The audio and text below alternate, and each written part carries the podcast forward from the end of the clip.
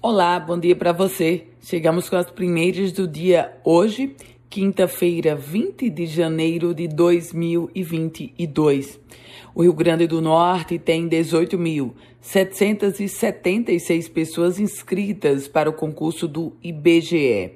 O prazo final termina amanhã às 4 horas da tarde e detalhe, essas inscrições ainda podem ser feitas no site da Fundação Getúlio Vargas.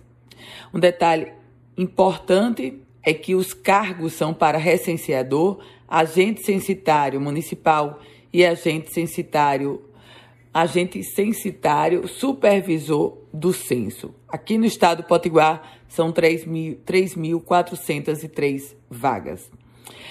Recursos liberados. 40 milhões de reais para a construção da Ponte dos Mártires. Isso foi anunciado ontem pelo ministro do Desenvolvimento Regional, Rogério Marinho. Essa ponte vai ligar São Gonçalo do Amarante até a cidade de Natal. E se coloca como o novo acesso, ligando o aeroporto internacional de São Gonçalo do Amarante até a capital Patiguar. Com o contrato de repasse entre a Prefeitura de São Gonçalo e a Caixa já assinado, a cerimônia de ontem ocorreu no Monumento dos Santos Mártires, em Uruaçu, onde Rogério Marinho reforçou o empenho dos recursos para essa obra que se coloca agora, digamos, como a terceira ponte, ligando é, a Zona Norte à capital Potiguar, no caso aí São Gonçalo do Amarante. E trazendo informações agora sobre a greve de ônibus. Hoje é o terceiro dia da greve dos trabalhadores rodoviários. Há uma diferença entre hoje e o primeiro dia. É que as empresas estão obrigadas a aumentar a frota. A frota que estava rodando no período de greve era de 30%, agora vai ser de 50%.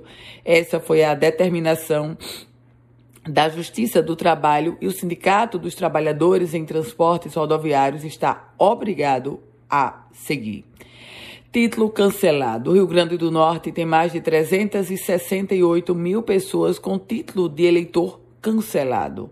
Detalhe importante: a regularização pode ser feita até o dia 4 de maio. Caso contrário, a pessoa não vai votar no processo eleitoral deste ano. Vamos falar agora sobre economia, porque a arrecadação de impostos no Rio Grande do Norte, ano passado, 7 bilhões e 300 milhões de reais em recursos. O volume representa uma alta de 18% se a gente comparar com o ano de 2020. O balanço foi apresentado pela Secretaria Estadual de Tributação. A pauta agora é polícia, porque um ex-policial militar, 53 anos de idade, foi preso em casa, lá no município de João Dias. Ele é suspeito de estuprar uma criança de 5 anos de idade. Esse mandado foi expedido pela comarca da Vara Única de Alexandria. Com as primeiras notícias do dia, Ana Ruth Dantas, desejando a você um ótimo e produtivo dia. A gente se encontra amanhã. Quer receber um boletim semelhante a esse? Manda uma mensagem para o meu WhatsApp 98716 8787. Um grande dia para você.